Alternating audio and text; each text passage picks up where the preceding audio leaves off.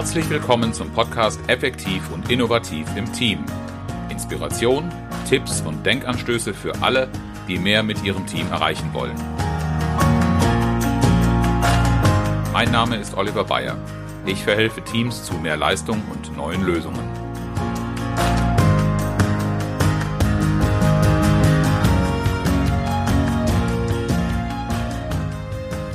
Herzlich willkommen zu Effektiv und Innovativ im Team. Mein Name ist Nicola Hartung und mir gegenüber sitzt Oliver Bayer. Hallo Oliver. Hallo Nicola. Heute haben wir das spannende Thema Mitdenken ist Trumpf, wie Sie die Aufmerksamkeit des Teams für Prioritäten erhöhen. Mhm. Passt für mich wunderbar zur letzten Folge und wenn ich Mitdenken höre, äh, steckt für mich da auch gleich das Selberdenken drin. Ähm, so im Sinne von was wichtig ist, soll das Ergebnis des eigenen Denkens sein. Mhm. Und äh, gerade letzte Woche hatte ich ein Seminar ähm, zum Thema Führungskräfteentwicklung. Und da hatte ich tatsächlich die Situation, die mich sehr nachdenklich gest gestimmt hat. Und zwar ähm, hatte ein Abteilungsleiter der Teilnehmer war zwei seiner Teamleiter mitgebracht. Und dann haben wir eine Übung gemacht, wo es um Brainstorming ging. Also die haben Brainstorming zu, zu einer vorgegebenen Fragestellung gemacht. Und die drei haben auch tatsächlich zusammengearbeitet.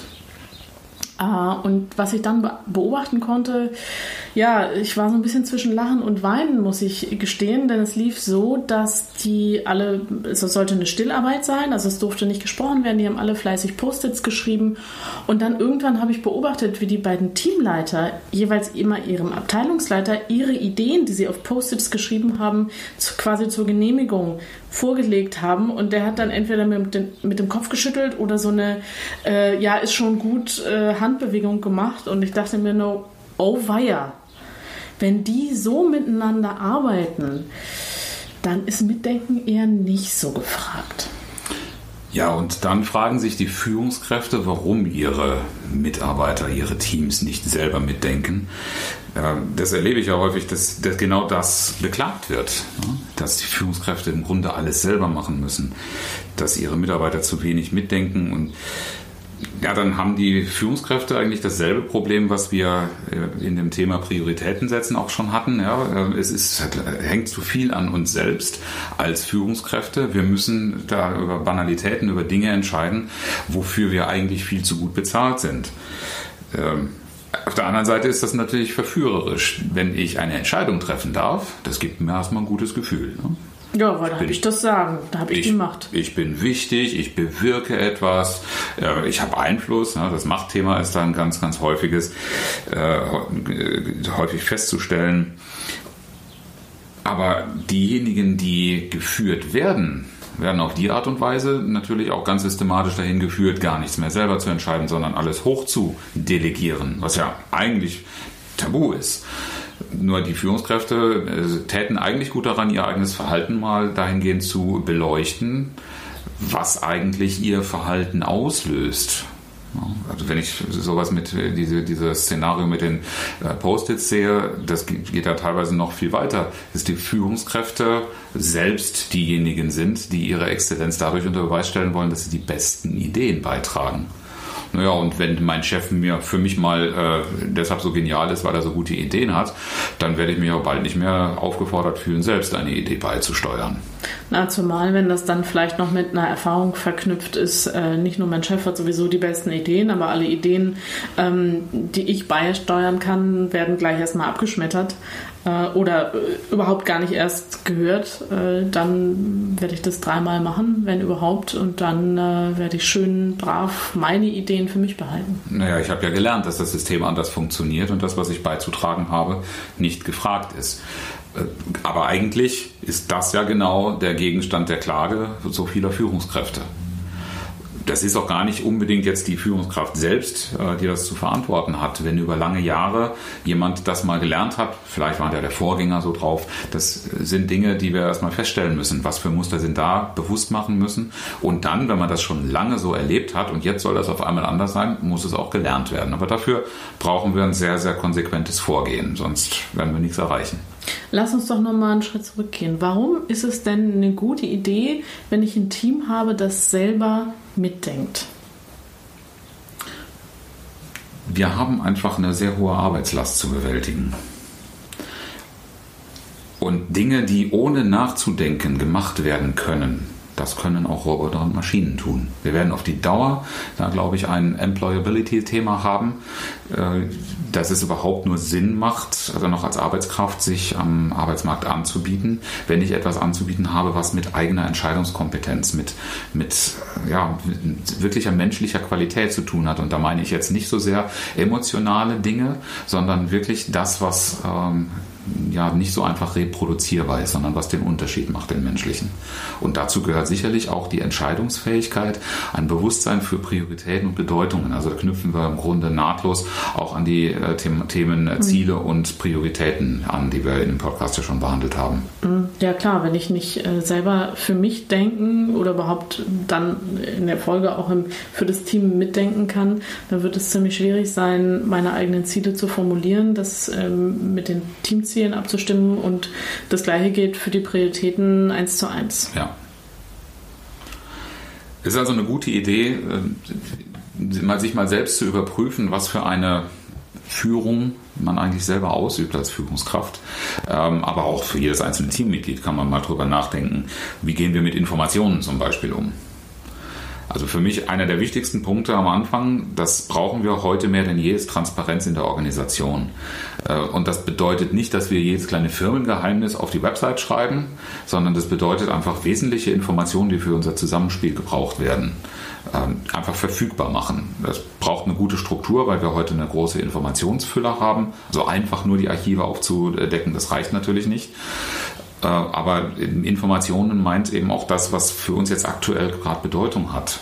Da geht es dann auch weiter in das Thema äh, Ziele. Was wollen wir eigentlich erreichen? Äh, wie kommen wir zu unseren Prioritäten? welche Prioritäten haben wir eigentlich zum Schluss abgestimmt, brauchen wir da eine Veränderung. Solche Prozesse transparent zu machen, ist ganz wichtig und auf dem Weg dahin dann auch sichtbar zu machen, welche Ergebnisse haben wir eigentlich. Mhm. Ich bin immer wieder erstaunt, wie wenig dafür gesorgt wird, weil das für so selbstverständlich gehalten wird. ist ja eh klar, was wir machen. Genau, es ist eh klar. Ne? Das klassische Gegenteil von Kommunikation ist doch klar. Transparenz Schaffen ist natürlich auch eine Frage der Kommunikationskultur.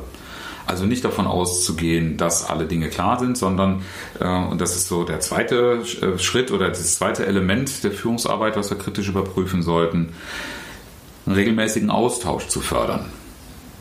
Das heißt auch eine offene Kommunikationskultur äh, zu haben. Das eine haben wir schon mal im Zusammenhang mit Prioritäten oder auch an verschiedenen Stellen äh, gehabt. Der Austausch in Daily Stand-ups. Also Leute äh, zusammenzuführen und über die wesentlichen Dinge zu reden.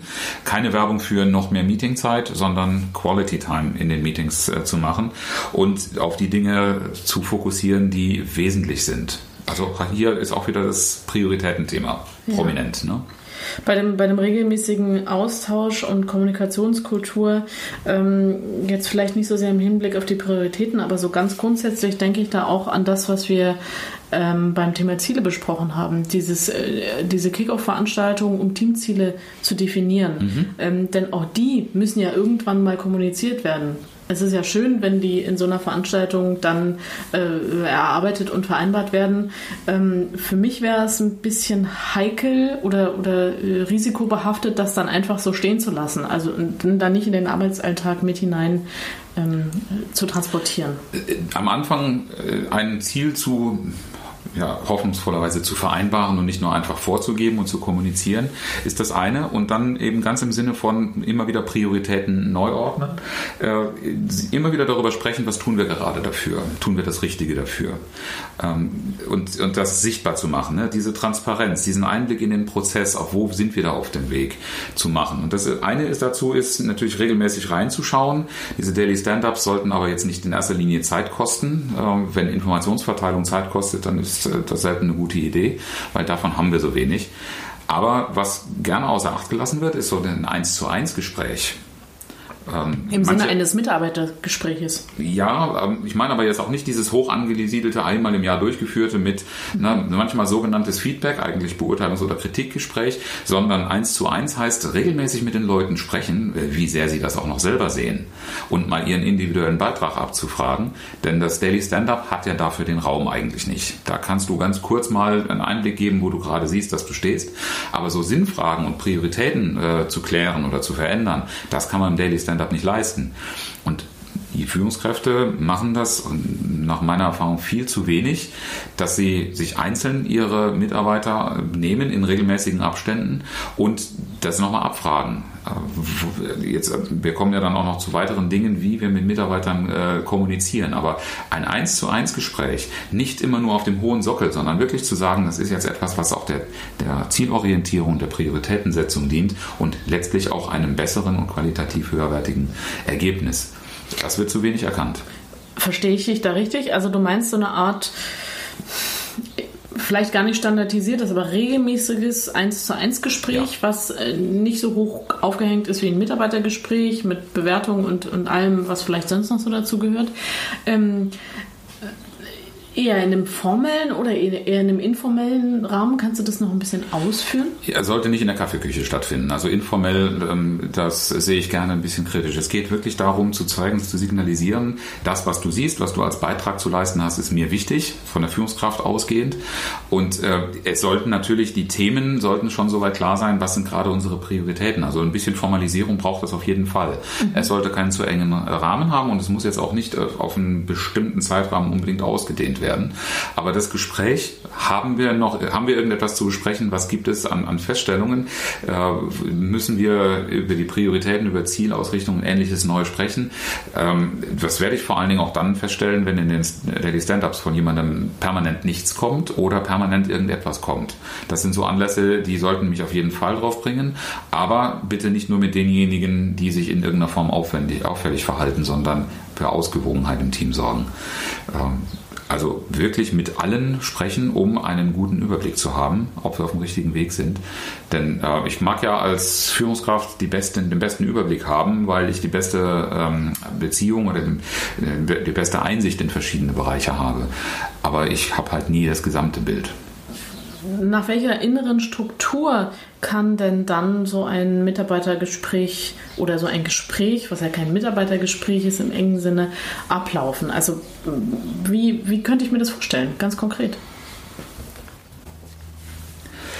Ich würde die Struktur solcher Gespräche gar nicht so eng fassen, aber so ein paar ganz grundsätzliche Kommunikationselemente genau in diesem Rahmen auch äh, üben. Und das erste ist, das kann ich gar nicht oft genug betonen bei Führungskräften, fragen Sie. Führungskräfte haben häufig, weil sie die Fragen gestellt kriegen, so ich weiß es, ich gebe Antworten im Modus, aber wir kümmern uns, glaube ich, zu wenig um die richtigen Fragen. Wir sind so fokussiert auf die richtigen Antworten. Und äh, fragen Sie nach der Sicht Ihrer Teammitglieder zum Beispiel, wäre etwas, was ich jeder Führungskraft immer wieder ins Gebetbuch reinschreiben möchte. Denn die Sicht der Teammitglieder ist mit hoher Wahrscheinlichkeit etwas, was ich als Führungskraft nicht im Blick habe. Und selbst die Teammitglieder untereinander tun gut daran, sich das öfter mal äh, gegenseitig auszutauschen, um einfach die verschiedenen Sichtweisen, die ja auch aus der Unterschiedlichkeit von Typen kommen, miteinander zu verknüpfen und so zu einem besseren Gesamtbild zu kommen. Da sind wir dann natürlich auch wieder beim Thema Kommunikationskultur, weil wenn ich äh, es schaffe, verschiedene Sichtweisen auf das gleiche Thema in einem Raum nebeneinander bestehen zu lassen, dann habe ich ja auch schon ganz viel im Hinblick auf Teamkultur geschafft. Also dann, dann ist das Vertrauen und die Offenheit da, dass diese Unterschiedlichkeit sein darf und dass sie sogar begrüßt wird. Weil aus der Position der Führungskraft auch immer wieder die Frage danach kommt, ähm, dann ist natürlich auch wichtig, dass mit diesen Innenansichten der Teammitglieder dann auch etwas passiert. Und damit wird auch die Grundlage dafür geschaffen, dass wir eine Kultur haben, wo Ideen willkommen geheißen werden. Fragen Sie nach Ideen, fragen Sie nach Lösungsansätzen. Fragen Sie danach, bringen Sie die nicht selber oder äh, warten Sie darauf, dass Ihnen das Richtige präsentiert wird und Sie nur einen Haken dran machen können. Ja, sondern lassen Sie wirklich der, dem Team äh, Ihren kreativen Raum wenn ich das mit dem Team gut erarbeitet habe, worauf wir hinaus wollen, was das Ergebnis ist, dann kann man auch das Spielfeld so weit eröffnen, zu sagen, die Spielzüge, die wir darin machen, äh, die sind dem Team überlassen, wenn sie dann erfolgreich sind, weil die sind in der jeweiligen Situation. Und wo der Ball hin muss, in einem, ja, das ist ganz klar, nicht ins eigene Tor, sondern in das des Gegners. Das weiß jeder. Deshalb, ich darf da auch der Kompetenz vertrauen und dazu ermutigen. Und dann bitte nicht so wie ein DSDS-Juror sagen, du kriegst jetzt die und die Haltungsnote für die Idee. Das würde natürlich alles im Keim ersticken. Auf die Art und Weise wird ja gar nicht mehr Wert gelegt auf den Beitrag, den ich als Teammitglied leisten könnte, wenn ich sowas als Mitarbeiter erfahre. Damit wir aber das Ganze einordnen können, müssen wir auch zum Thema machen, was sind Erwartungen.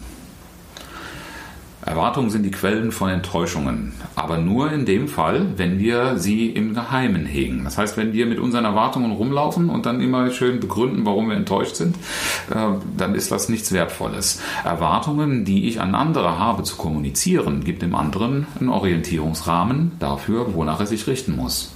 Und das kennst du aus deinem Seminarbetrieb genauso wie ich. Ja, wir fragen immer am Anfang nach, was muss hier passieren, damit das für euch eine gute Veranstaltung wird, sagen wir unseren Teilnehmern und kriegen da ganz, ganz wertvolle Hinweise, was eigentlich für die Teilnehmer die Themen sind. Ja, und das Spannende bei, bei dieser ersten Einheit in jedem Seminar ist ja auch immer, dass ich nicht nur die Erwartungen bekomme, was erwarten die eigentlich von mir, sondern auch, was erwarten die voneinander gegenseitig. Ganz ja, genau. und dann sind wir, dann sind wir schon wieder mitten im Thema Teamkultur, Gesprächskultur, wie wollen wir eigentlich miteinander umgehen, wie wollen wir miteinander kommunizieren, was ist ein No-Go, ähm, je nachdem, wie, wie man die Frage dann entsprechend stellt. Ähm, und das ist ja auch tatsächlich was, wo wir uns dann im Seminarbetrieb immer wieder auch darauf beziehen können. Hier, ihr habt es formuliert, da steht's, also meistens ja sogar schriftlich auf ein Kärtchen oder ein Post-it oder wie auch immer. Ähm, äh, ein respektvoller Umgang. Und wenn dann äh, der Erste anfängt mit irgendwelchen vor Sarkasmus triefenden äh, Kommentaren, ist das tatsächlich sehr schnell einzufangen an der Stelle ja. auch. Und wenn man sichtbar macht, was die einzelnen Erwartungen sind, wo man ansetzt, dann wird auch ganz schnell so ein Gedanke, es geht für uns um etwas, das für uns als Gruppe eine Bedeutung hat und ja. nicht nur die Erwartungen von jemand anderem, von der Unternehmensleitung oder von der höheren Hierarchie wird das jetzt so erwartet. Natürlich sind diese Erwartungen auch mit drin. Sie werden aber ganz anders anerkannt werden, wenn wir noch unsere eigenen Erwartungshaltungen damit reinbringen. Dann wird aus der ganzen Sache eher eine Dynamik.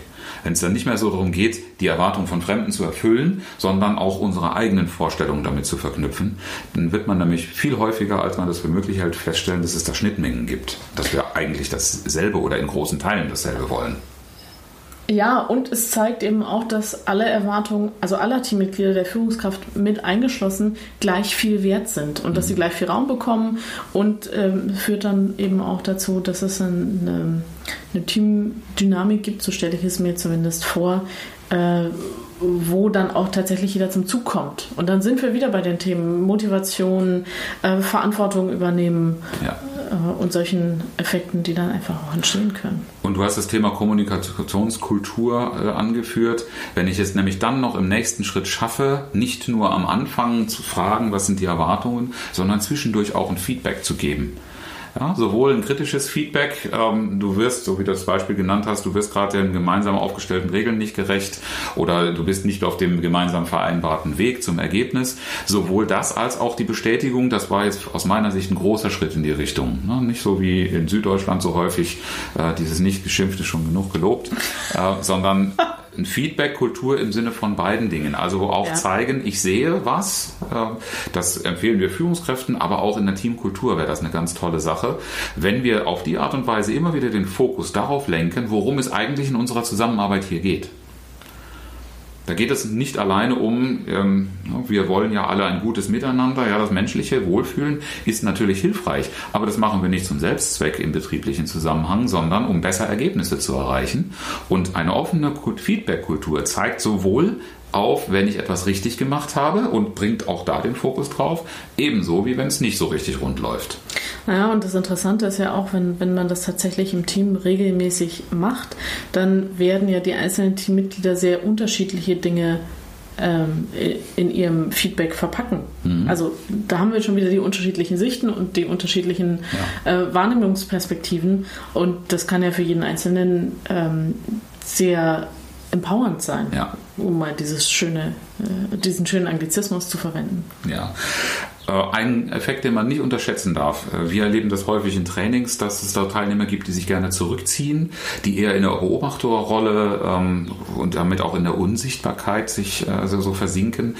Wenn gesehen wird, dass da dieses Verhalten registriert wird, wenn das auch von Leuten angesprochen wird und wenn diejenigen, die sich vielleicht tendenziell eher zurückziehen, auch dazu aufgefordert sind, wie ist denn deine Sicht der Dinge, wie ist denn der Beitrag, dann wird ein Bewusstsein dafür, mein Verhalten ist nicht irgendwie beliebig, sondern es ist wichtig und es macht einen Unterschied, weil es gesehen wird, was ich tue. Dann wird man auch ganz anders ermutigt und motiviert sein, äh, sich auf eine bestimmte Art und Weise zu verhalten oder seinen Beitrag zum Ergebnis zu leisten. Damit haben wir, glaube ich, eine ganze Menge äh, Beiträge und Ideen dazu, wie wir die Aufmerksamkeit für Prioritäten äh, im Team oder die Prioritäten erhöhen. Mhm. Du bringst immer so eine wunderbar charmante Zusammenfassung. Das mache ich auch jetzt natürlich sehr gerne wieder. Also erstens, sorgen Sie für Transparenz im Hinblick auf Ziele, Ergebnisse, Informationen und Prioritäten. Zweitens, fördern Sie regelmäßigen Austausch. Drittens, fragen Sie nach der Sicht der Teammitglieder und nach Ideen für Lösungsansätze. Viertens, klären Sie die Erwartungen, Ihre und die Ihrer Teammitglieder. Fünftens, geben Sie Feedback und ganz wichtig, holen Sie Feedback ein. Bevor wir zum allseits beliebten, inspirierenden Zitat kommen, Oliver. Ja, ich möchte gerne ein weiteres Mal dazu einladen, unseren Podcast zu bestätigen und äh, zu bewerten, uns am liebsten natürlich eine 5-Sterne-Bewertung zu geben. Und äh, ganz toll wäre auch, wenn Kommentare dazu, was besonders interessant ist oder noch wäre, an Wünschen äh, dazu geäußert wird. Ähm, Adresse für Äußerungen aller Art nach wie vor fragen at oliver-bayer.de. Bayer bitte mit EY. Und über jede 5-Sterne-Bewertung freuen wir uns natürlich auch sehr. Zum Abschluss das inspirierende Zitat, diesmal von Oscar Wilde. Auf seine eigene Art zu denken ist nicht selbstsüchtig. Wer nicht auf seine eigene Art denkt, denkt überhaupt nicht. Herzlichen Dank, dass Sie zugehört haben. Mein Name ist Oliver Bayer und ich freue mich, wenn Sie beim nächsten Mal wieder dabei sind, wenn es heißt effektiv und innovativ im Team. Inspiration, Tipps und Denkanstöße für alle, die mehr mit ihrem Team erreichen wollen.